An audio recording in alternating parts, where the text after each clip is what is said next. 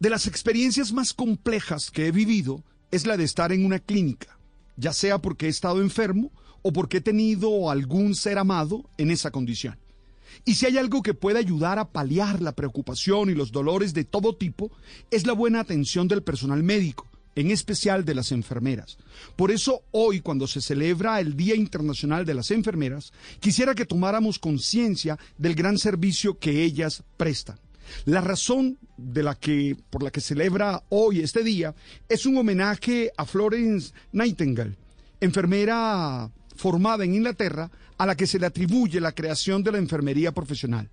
La pandemia dejó claro lo importante que son los oficios de cuidar a los demás.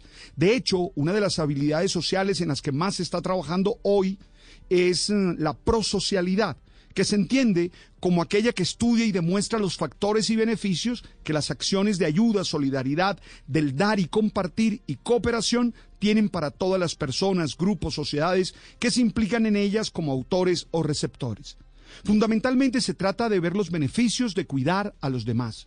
En este contexto, necesitamos generar las mejores condiciones para los servicios y oficios que tengan ese objetivo central.